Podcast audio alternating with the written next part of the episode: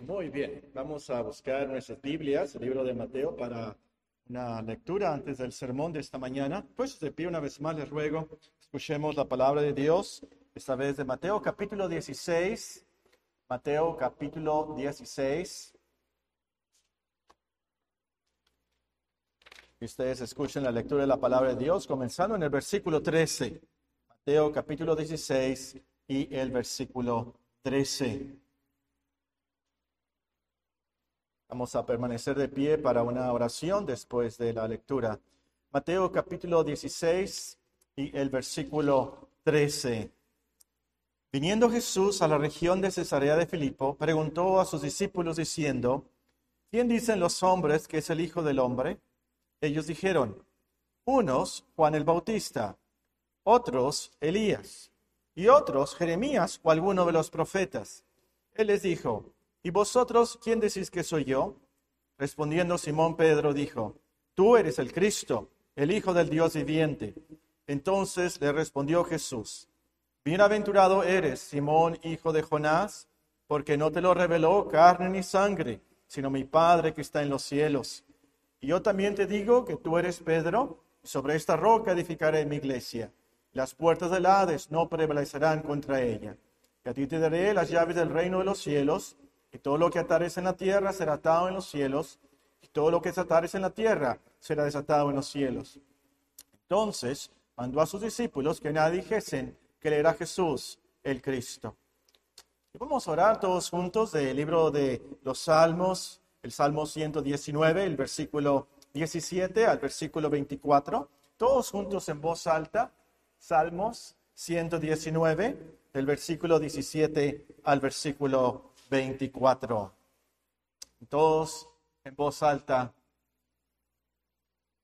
al unisón, apropiándonos de las palabras, las peticiones del salmista. Salmo 119, 17 al 24. Haz bien a tu siervo que viva y guarde tu palabra.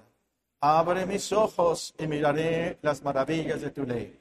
Forastero soy yo en la tierra no encubras de mí tus mandamientos. Quebrantada está mi alma de desear tus juicios en todo tiempo. Reprendiste a los soberbios, los malditos, que se desvían de tus mandamientos. Aparta de mí el oprobio y el menosprecio, porque tus testimonios he guardado. Príncipes también se sentaron y hablaron contra mí, mas tu siervo meditaba en tus estatutos pues tus testimonios son mis delicias y mis consejeros. En nombre de Cristo Jesús. Amén. Sentémonos, hermanos. Hace tiempo escuché de un pastor que repetía y repetía el mismo sermón domingo tras domingo, mes tras mes. La congregación le preguntó que si por qué repetía tanto ese sermón. Y él les contestó que cuando aplicaran el sermón, entonces dejaría de predicarlo. Hoy voy a repetir un sermón que he predicado más de 30 veces, no semana tras semana ni mes tras mes, pero año tras año. Y lo voy a repetir no porque no lo aplicamos, sino porque hoy, precisamente hoy, es el aniversario de la iglesia y cuando comenzamos a reunirnos, este pasaje de Mateo lo estudiamos y nos... Ah, apropiamos de la frase del versículo 18 que dice, edificaré mi iglesia como el lema de la iglesia. Desde entonces hemos estado estudiando, por así decirlo, año tras año, este pasaje, recordando esta gran promesa del Señor, edificaré mi iglesia. Y también pensé muy apropiado volver a este pasaje porque hoy es el primer día en el cual nos reunimos presencialmente después de las restricciones de la pandemia. Y vamos a contestar una de las preguntas del sermón, vamos a contestar cómo es posible que Dios edifique a su iglesia en una pandemia. Vamos a, ver cuatro preguntas en este estudio, cuatro preguntas principales que nos ayudan a entender y aplicar esta gran promesa del Señor, edificaré mi iglesia. La primera pregunta es, ¿quién edifica a la iglesia? ¿Quién edifica a la iglesia? Mateo 16, 18 es un versículo muy controversial eh, por lo que dice, especialmente en la interpretación de quién es la roca aquí. ¿A quién se refiere nuestro Señor Jesucristo cuando dice, sobre esta roca edificaré mi iglesia? Pero no hay controversia en cuanto a quién edifica a la iglesia. Es Cristo quien está hablando, es Cristo quien dice, edificaré mi iglesia. No es Pedro, no, es uno de los discípulos, pero es Cristo mismo quien dice, edificaré mi iglesia. Y por supuesto aquí iglesia no se refiere a un edificio de bloco de madera, pero se refiere a una congregación, se refiere a los creyentes, a los cristianos, se refiere a nosotros. Si usted es un cristiano, una cristiana, entonces usted está en esta palabra iglesia. Y Cristo nos dice, nos promete, los edificaré a ustedes los cristianos. Muy bien. Eh, creo que sin duda alguna me van a entender cuando digo que una promesa, eh, la garantía de la promesa, la seguridad de la promesa, por así decirlo, depende de quién nos haga la promesa. Una promesa vale dependiendo de quién nos la haga. Eh, por ejemplo, pasa un paletero, un, un cholo vendiendo paletas y, y, usted le da un billete de 100 pesos y ha comprado paletas que cuestan como 50 pesos y le dice ese cholo desconocido que, que nunca ha visto en su vida, le dice, la tarde te voy a traer la feria. Pues como que no le va a creer mucho a esa promesa. Pero si su madre le dice, mira, en tu cumpleaños yo te voy a dar eh, cierto regalo, por ser su madre y porque su madre siempre le ha cumplido las promesas a usted y tiene la capacidad, dinero para hacer y cumplir con ese regalo, usted sabe y cree en esa promesa que su madre le ha hecho. Entonces, el valor de una promesa depende, depende de quién te la haga. Aquí, ¿quién nos hace la promesa? La respuesta, por supuesto, es el Señor. Pero exactamente quién es el Señor aquí. ¿Y quién es el Señor realmente en nuestras vidas? ¿Quién es el Señor? Lo que cuenta lo último. ¿Quién es el Señor en la Biblia? ¿Quién es el Señor de verdad? Como dirían los teólogos, ontológicamente, realmente. Ahora, para esto, para entender quién es el Señor, tuviéramos que estudiar desde Génesis 1.1. En el principio creó Dios los cielos y la tierra que Cristo es el creador, el Señor es el creador, hasta Apocalipsis 22, 21, la última promesa de la gracia del Señor Jesucristo que está con nosotros. Tuvimos que estudiar toda la Biblia realmente para entender y saber y eh, comprender la seguridad y el poder de esta promesa. Edificaré mi iglesia. No tenemos tiempo para eso, por supuesto, pero tan solo limitándonos al contexto de esta promesa, aquí en estos versículos de Mateo 16, comenzando en el versículo 3, versículo 13, perdón, vamos a ver quién es el Señor, quién nos hace esta promesa. Nos dice el versículo 13, Mateo 16, viniendo Jesús a la región de Cesarea de Filipo. Aquí vemos, se le describe al Señor como Jesús.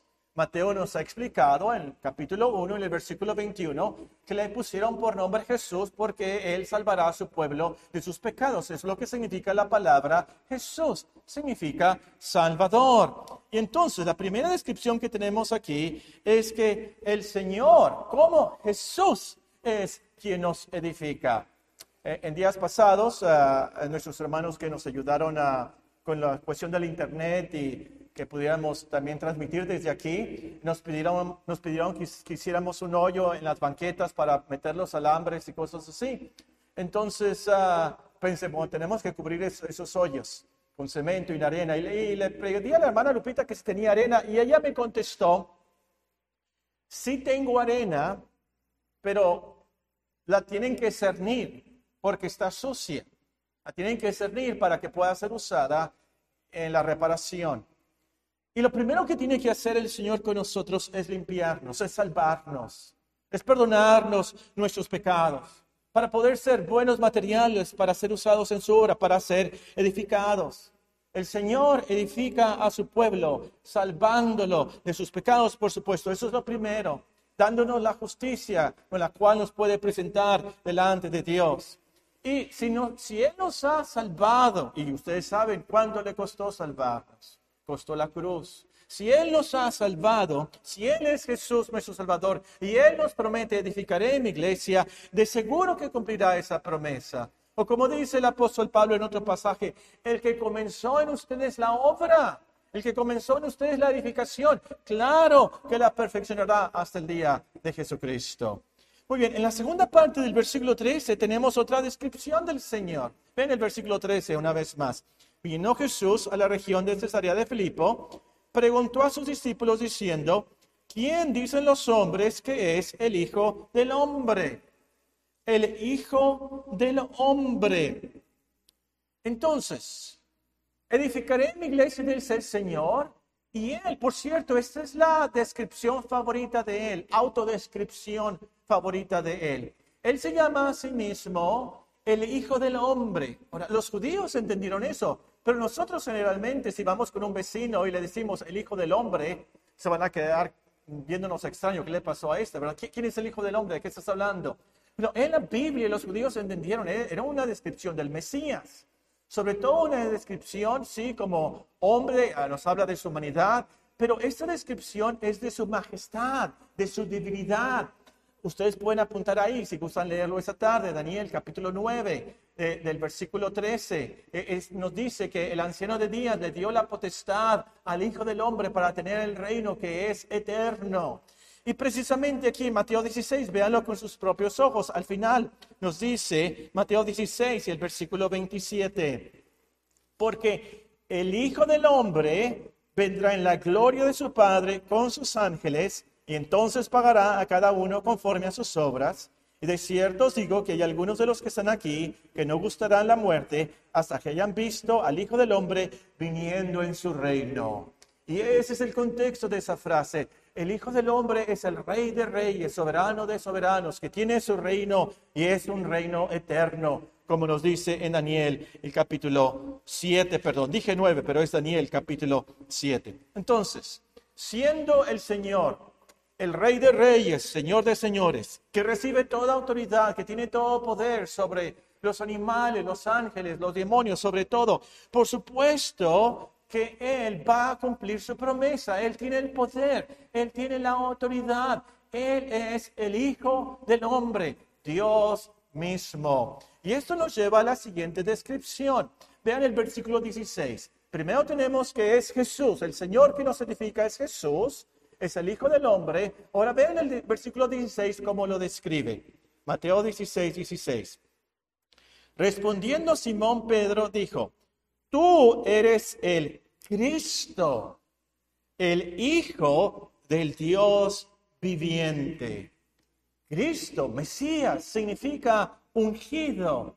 Y se les decía así especialmente a los sacerdotes, a los profetas y a los reyes porque los ungían, algo que simbolizaba que eran escogidos de parte de Dios para esa tarea especial de ser sacerdotes o reyes o profetas. El Señor fue ungido, Él es el Cristo, para ser el mediador entre Dios y los hombres. El Hijo de Dios eterno nos promete entonces que Él va a edificar su iglesia, la va a edificar como Cristo la va a edificar, como nos dice, como el Hijo del Dios viviente. No como nosotros que somos hijos de Dios al ser cristianos, pero como Hijo de Dios con H mayúscula, Hijo eterno, el Hijo del Dios viviente. Y aquí se refiere entonces que Cristo es el mediador, que Cristo es el Hijo de Dios, Él es mismo la, segunda persona de la Trinidad, Dios eterno, poderoso, que es la vida, que puede dar vida, es viviente. Entonces es seguro que puede edificar a su pueblo. Así como, no sé si ustedes conocen la em, dramática y increíble historia de cuando Ezequiel cuenta que se, encuentra con un valle de huesos secos. Un valle de huesos secos, y nos dice la historia ahí, la profecía, cómo se llamó al Espíritu y esos huesos secos vivieron, ¿se acuerdan? Cristo tiene ese poder.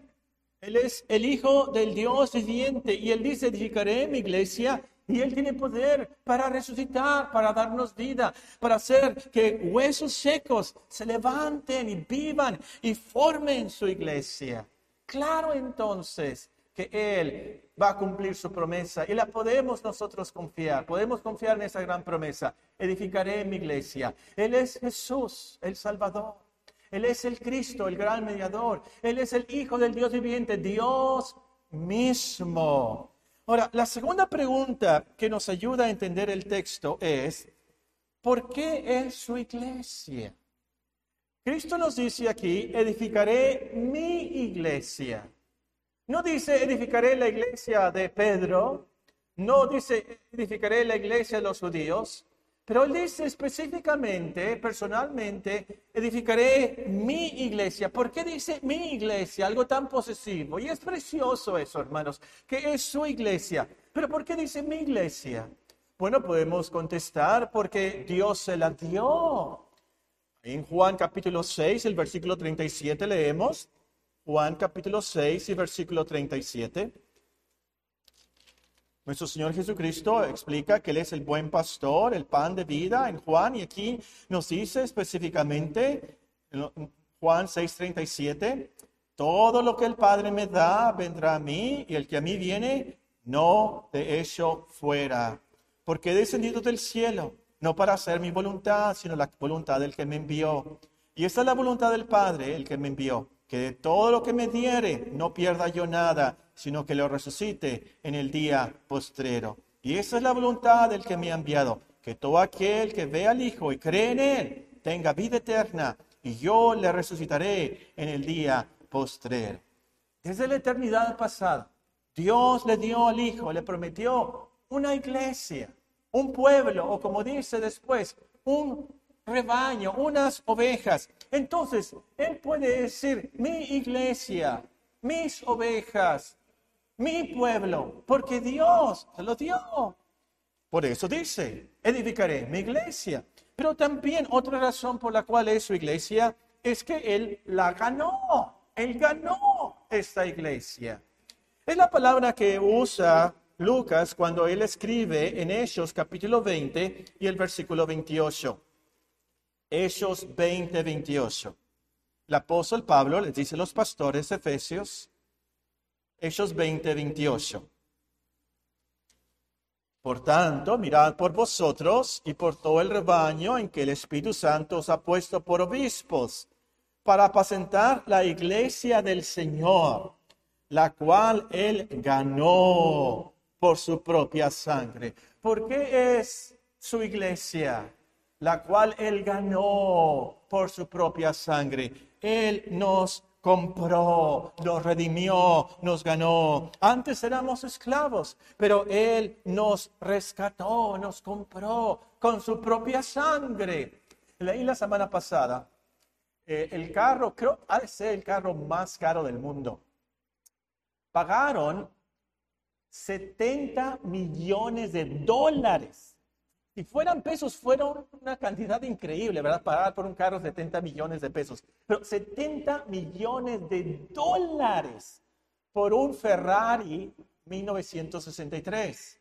Lo precioso del carro ha de ser que es del año 63, ¿verdad? Eh, en Ferrari, por supuesto. Pero 70 millones de dólares. Pero me puse a pensar, eso no es nada. Nada en comparación con lo que pagó nuestro Señor Jesucristo por nosotros. Nosotros, pecadores, débiles, insignificantes. Para usar la palabra del salmista, gusanos. Para usar la palabra de Isaías, depravados. Y Él pagó con su propia sangre, la sangre más preciosa del universo. Es increíble, maravilloso. Si te compras algo, yo, me, yo estoy seguro que la persona que compró el Ferrari 63 ni siquiera lo va a usar. Lo va a poner en una caja fuerte, no sé. Eh, lo va a cuidar, lo va a proteger. Si compramos algo valioso, por supuesto que lo cuidamos, lo protegemos. Nuestro Señor Jesucristo nos va a cuidar, nos va a edificar, nos va a proteger, nos compró, con su preciosa sangre. hay un aspecto de la frase mi iglesia, esto que es tan posesivo, pero es algo tan personal y lo que más me ha impresionado de esta frase. Edificaré mi iglesia. Leemos en Efesios que la iglesia es el cuerpo de Cristo, la esposa de Cristo. Hay cierta unión mística, dicen los teólogos. Es unión, pero mística, pero real entre nosotros y Cristo. Cuando dice mi iglesia, él habla como algo parte de su cuerpo. E, es muy diferente si nosotros, por ejemplo, tenemos un bochito clásico. ¿Se acuerdan tantos bochitos que había antes, verdad? Pero ahora vemos un bochito blanco eh, de los 70, de los 60 y nos emocionamos, ¿verdad? Bueno, cuando menos yo me emociono. Un, ver un bochito clásico y ustedes nos, nos podemos imaginar a un amigo y le preguntamos, oye, ¿ese es tu bochito? Ah, sí, este es mi bochito, ¿verdad? Y, muy orgulloso ahora de su bochito, tantos que había antes, ¿verdad? Pero está muy orgulloso porque es su bochito, es mi bochito, dice. Bueno, eso es muy diferente a, este es mi brazo. El bochito es una máquina, son fierros, van a ser destruidos, es algo. Pero este es mi brazo, este es mío, este soy yo, el mío, mío.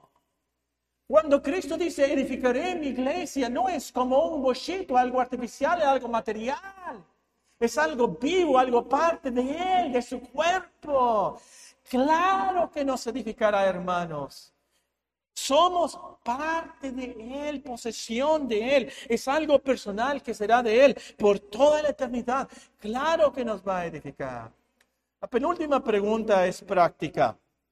¿Para qué edifica su iglesia Cristo? ¿Para qué edifica su iglesia Cristo? No sé si ustedes han notado aquí por la Panamá y el García Morales, la maquiladora está construyendo, está edificando una, yo me imagino que es un almacén, pero es un almacén muy raro, son unas láminas muy, muy altas, casi me imagino tres, cuatro pisos. A lo mejor es un almacén. Ha de tener un propósito, por supuesto, esta estructura.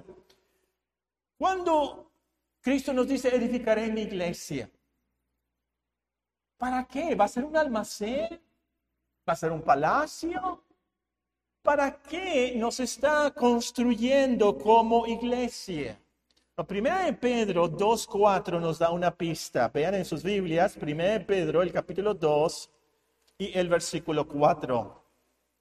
Primera de Pedro, capítulo 2 y el versículo 4.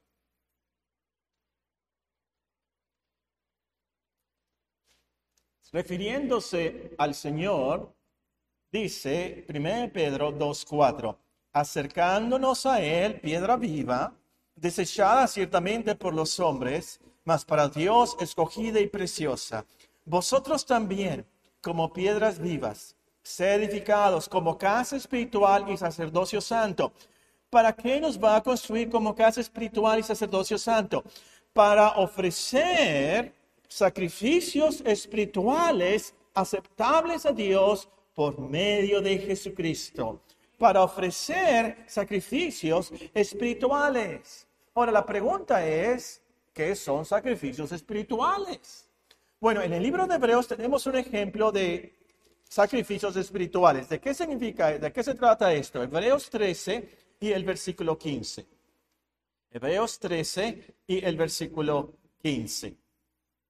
Así que ofrezcamos siempre a Dios por medio de Él sacrificio de alabanza es decir, fruto de labios que confiesan su nombre, y de hacer bien y de la ayuda mutua. No os olvidéis, porque de tales sacrificios se agrada a Dios, se agrada a Dios.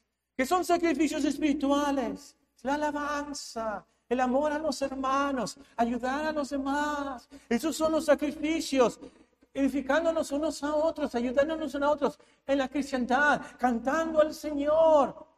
Delante de eso es el sacrificio. Y para eso nos edifica Dios como iglesia. Entonces, la iglesia, nosotros, tú, yo, somos edificados para alabar a Dios para que confesemos su nombre, para que hagamos buenas obras por medio de Jesucristo. Bueno, aquí lo voy a decir con mucho cuidado. Ojalá que nadie me malentienda. Una vez lo dije, a lo mejor lo dije en otros, en el, mismo sermón, pero hace muchos años, y me metí en un problema. Lo voy a decir otra vez. Y espero que no me meten problemas. Hay gente que nada más viene a la iglesia para resolver sus problemas familiares. Hay gente que nada más viene a la iglesia para resolver sus problemas de salud o sus problemas de dinero Voy a ir a la iglesia a ver si Dios me ayuda con mi hija. Voy a la iglesia para ver si Dios me sana de esto. Voy a la iglesia porque a ver si me prospera, yo tengo problemas. Es cierto, sin duda alguna, que Dios nos puede ayudar con cualquier problema en esta vida. Eso es cierto. Pero esa no es la prioridad de la iglesia. Esa no debe de ser la intención principal por la cual venimos a la iglesia. La iglesia existe para la gloria, la alabanza de Dios. Imagínate que tu papá tiene un mercado muy grande, más grande que Walmart, más grande que Hiper Soriana, más grande que el Costco, grande, grande. Y tú vas al mercado y tú sabes que está tu, su papá ahí. Pero nada más vas a sacar cosas gratis. Vas por más cosas gratis la próxima semana. Y así nada más vas para, para sacar cosas del almacén. No saludas a tu papá. Ni siquiera le das gracias. Qué hijo tan mal agradecido. Diríamos, qué hijo tan convenenciero. Hermanos, ¿estamos haciendo lo mismo? De venir a la iglesia para pedir y pedir y pedir y pedir, ayúdame, dame, dame, dame, dame. Debemos venir a la iglesia a buscar a nuestro Padre Celestial,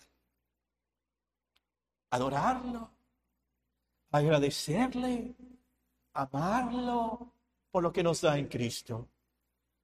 Y el punto es, para eso Cristo edifica la iglesia, para que ofrezcamos sacrificios espirituales aceptables a Dios por medio de Jesucristo.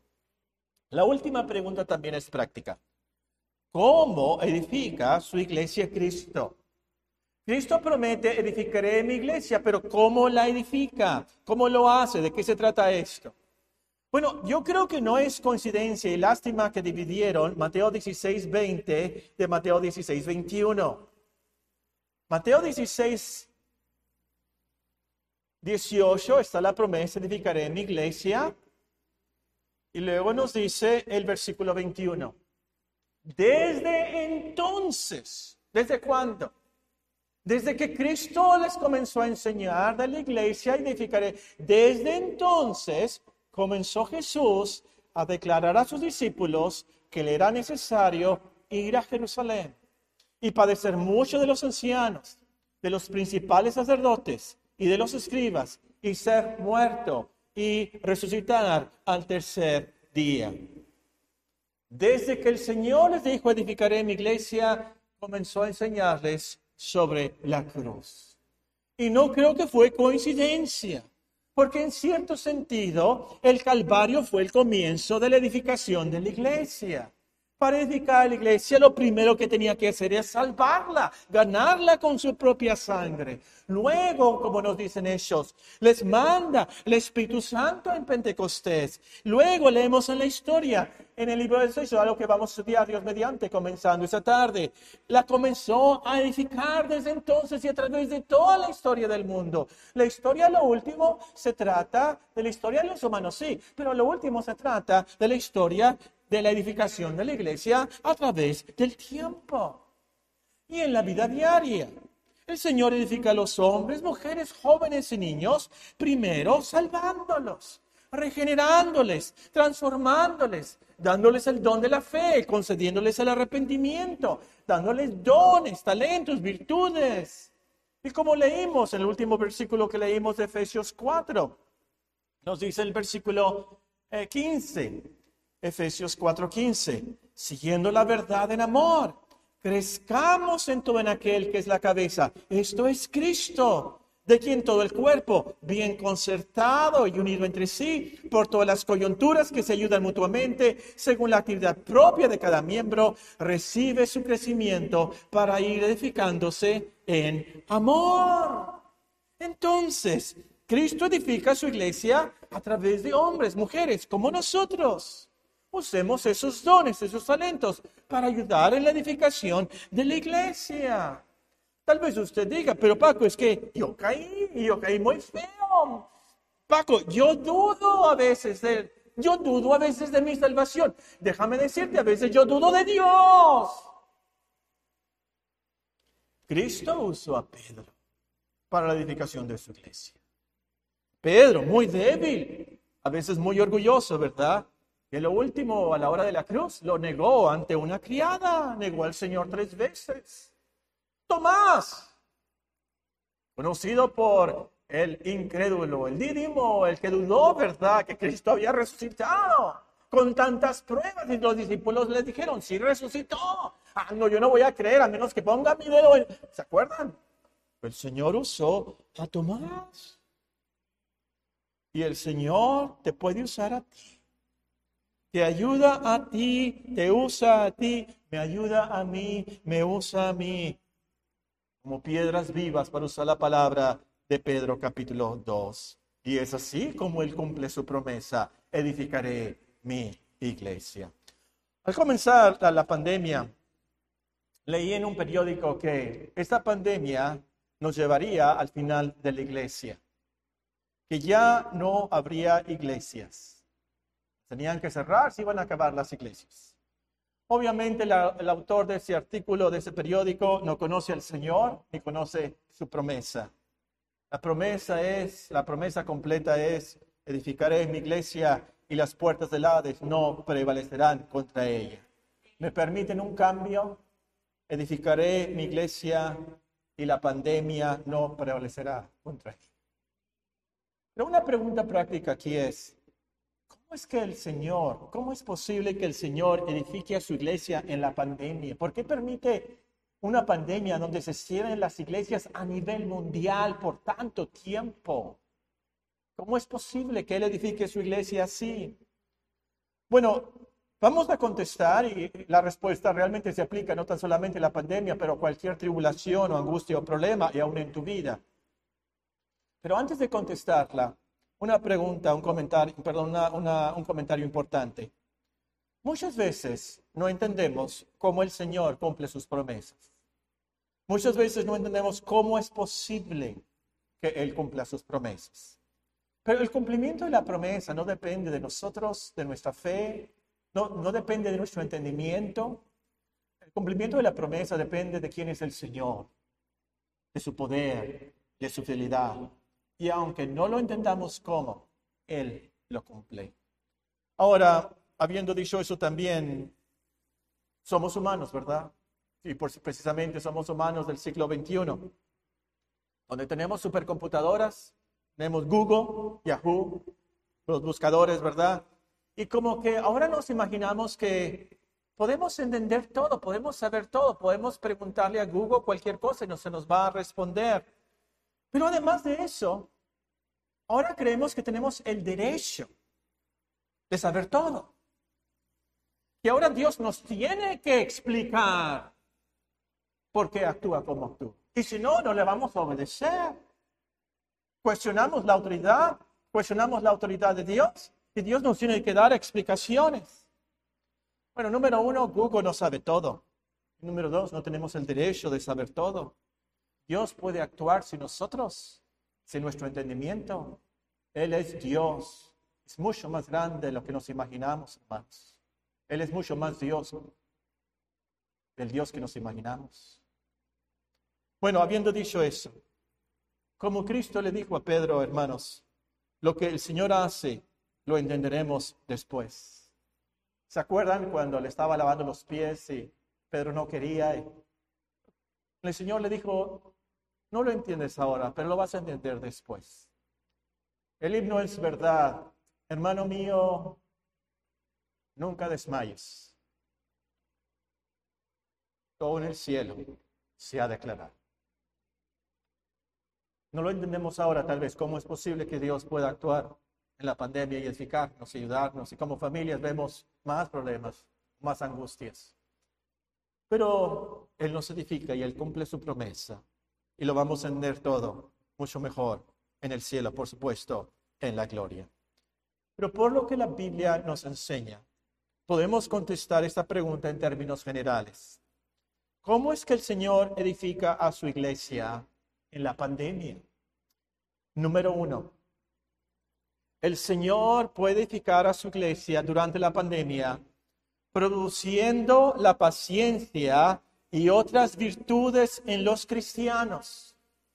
produciendo paciencia y otras virtudes en los cristianos. Una vez más, voy a cambiar una palabra en un versículo, pero va con el contexto, el contexto de Santiago 1. Hermanos míos, tened por sumo gozo cuando os halléis en diversas pandemias, sabiendo que la prueba de vuestra fe produce paciencia. La prueba, la pandemia, produce paciencia. A los que apuntan, pueden escribir aquí Romanos 5, 3 y 4.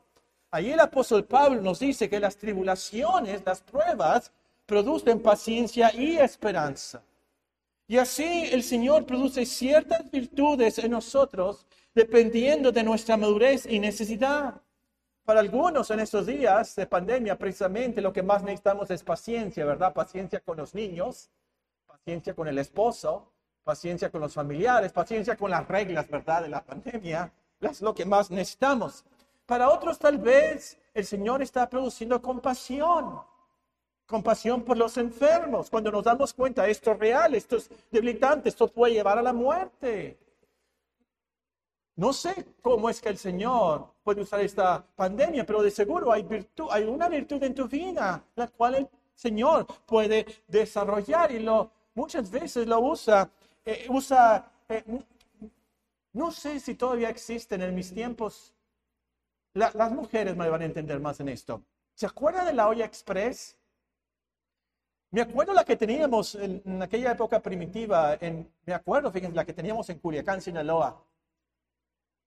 Era una olla que tenía una cosa que le ponían arriba, un plástico negro, y fierro y negro, ¿verdad? Y la aplastaban y la prendían. Y una olla express, por naturaleza, ese express eh, condensa y no sé, los físicos pueden explicar el calor y que está cerrada, ¿verdad? Y se calienta mucho más rápido. ¿Se acuerdan, hermanas? Ahora las hermanas entenderán si uso la ilustración de el horno de microondas. Rápidamente, ¿verdad? Le picas ahí, los rayos, otra vez los físicos pueden explicarle, los rayos, las, ondas, microondas, de alguna manera calientan más rápido. Una pandemia es como una olla express de Dios, como un horno de microondas, que eficazmente y más rápidamente produce nosotros lo que Él necesita producir y crecemos y por así decirlo, nos cocinamos, ¿verdad? Más rápidamente. El concepto entonces, el punto es, el Señor muchas veces usa la pandemia para que virtudes cristianas se desarrollen más rápidamente y eficazmente en nuestras vidas. Muy bien, número dos, el Señor puede edificar su iglesia durante la pandemia secando a los que no son cristianos reales de su iglesia. Escucharon bien la palabra secando, pero también pueden escribir sacando. Cualquiera de esas dos palabras va a funcionar aquí. El Señor puede edificar su iglesia durante la pandemia sacando, secando a los que no son cristianos reales. Al explicar la parábola del buen sembrador, el Señor nos dice que los que fueron sembrados entre predeclares, entre las piedras, son los que entre las piedras no tienen raíz, sale el sol, los quema, y luego dice, no tienen raíz en sí, sino que son de corta duración. Cuando viene la tribulación, luego se secan, luego tropiezan.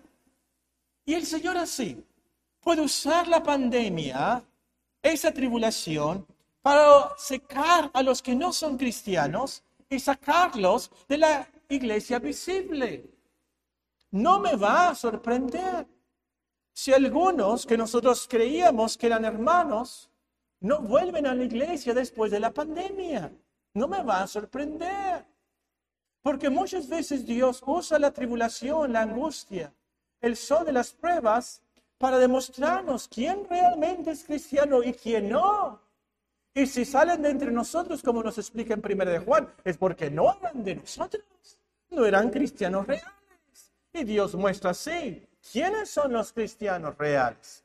Número tres, el Señor puede edificar su iglesia durante la pandemia, dándonos evidencia que Él puede cumplir sus profecías y promesas.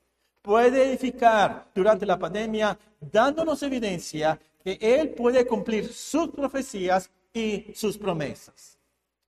En Apocalipsis, eh, una, una amiga de Julia le dijo a ella, esta pandemia es la, la plaga de Apocalipsis por la cual la tercera parte del mundo va a fallecer. Me asusté, ¿verdad? Cuando, pero ¿cómo que eso es lo que cree ella? La tercera parte, ¿qué es lo que dice Apocalipsis? Por una plaga, la tercera parte del mundo va a fallecer. Probablemente algunos predicadores y pastores asustaron a sus congregaciones con eso. Yo no voy a decir eso todavía.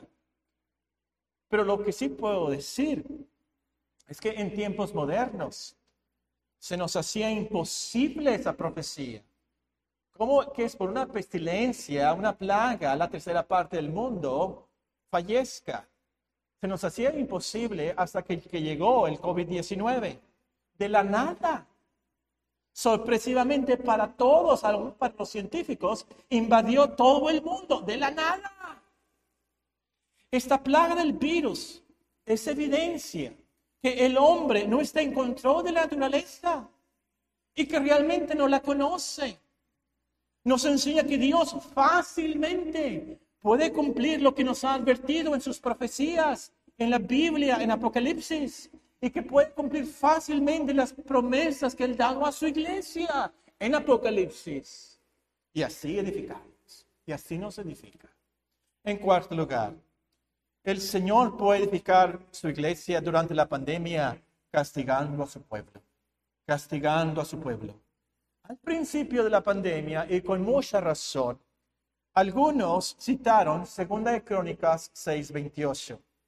Segunda de Crónicas 6:28 dice así: Si hubiere hambre en la tierra, o pestilencia, o tizoncillo, o añublo, langosta o pulgón, o si los sitiaren sus enemigos en la tierra en donde moren, cualquier plaga o enfermedad que sea, toda oración y todo ruego que hiciere cualquier hombre o todo pueblo de Israel, cualquiera que conociere su llaga y su dolor en su corazón, si extendiere sus manos hacia esta casa, tú oirás desde los cielos, desde el lugar de tu morada, y perdonarás, y darás a cada uno conforme a sus caminos, habiendo conocido su corazón, porque solo tú conoces el corazón de los hijos de los hombres.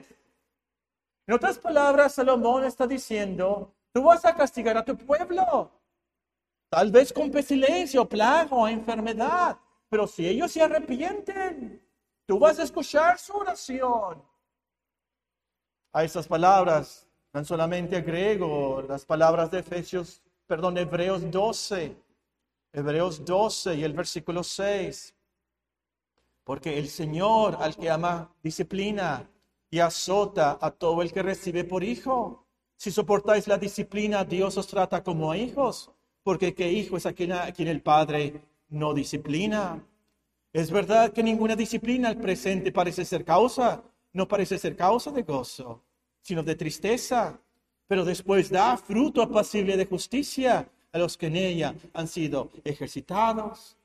Y el Señor puede usar esta pandemia como castigo, aún en tu vida pero es para edificarte, para llevarte al arrepentimiento. Número seis, en penúltimo lugar, el Señor puede edificar su iglesia durante la pandemia, purificando la fe de los cristianos, purificando la fe de los cristianos. El texto de 1 Pedro 1.6 es muy, muy, claro y lo acabamos de estudiar, así que tan solamente se los voy a leer. 1 Pedro capítulo 1 y versículo 6. En lo cual vosotros os alegráis, aunque ahora por un poco de tiempo, si es necesario, tengáis que ser afligidos en diversas pruebas, para que sometida a prueba vuestra fe, mucho más preciosa que el oro, el cual aunque precedero se prueba con fuego, sea hallada en alabanza, gloria y honra cuando sea manifestado Jesucristo, a quien amáis sin haberle visto, en quien creyendo, aunque ahora no lo veáis, os alegráis gozo inefable y glorioso, obteniendo el fin de vuestra fe, que es la salvación de vuestras almas. El Señor puede edificar a su iglesia, purificando nuestra fe con esta pandemia. Y número siete, en último lugar, el Señor puede edificar su iglesia durante la pandemia, dando a su pueblo amor por su casa. El Señor puede edificar su iglesia durante la pandemia, dando a su pueblo amor por su casa. Ustedes que conocen la historia de David, el rey David, se acordarán como una y otra vez él canta y precisamente algunos salmos, como el 84 que leímos en esta mañana, el Salmo 84 eh, es David quien canta. Salmo 84, el versículo 1. Cuán amables son tus moradas, oh Jehová de los ejércitos. Anhela mi alma y aún ardientemente desea los atrios de Jehová. Mi corazón y mi carne cantan al Dios vivo. Aún el gorrión haya casa y la golondrina nido para sí donde ponga sus polluelos. Cerca de tus altares, oh Jehová de los ejércitos, Rey mío y Dios mío, bienaventurados los que habitan en tu casa, perpetuamente te alabarán. Y una y otra vez cuando va huyendo de, Saúl, ¿se acuerdan? Piensa, anhela, canta de estar en el templo, en la casa de Dios. Y por esta pandemia, no nos habíamos podido reunir como iglesia en este templo desde marzo. Me dio mucho gusto cuando algunos hermanos me comentaron que ya querían volver, ya querían estar en esta capilla, en esta iglesia. Sí, nos estamos reuniendo por el internet y Zoom, ¿verdad? Pero decían, no es lo mismo. No es lo, y ciertamente no es lo mismo. Ciertamente. Y qué bueno, hermanos, que tengamos ese anhelo de poder vernos una vez más. Pero sobre todo, para estar en esta casa, en este templo, para alabar a Dios por su obra en la iglesia. Y adorar y agradecer a Cristo. Porque lo último, Él es el arquitecto de la iglesia. Él la proyectó. Él pagó por la iglesia muriendo en la cruz. Y Él es el que nos ha ayudado a través de estos 35 años. Es por Él que estamos aquí. Él merece toda la gloria.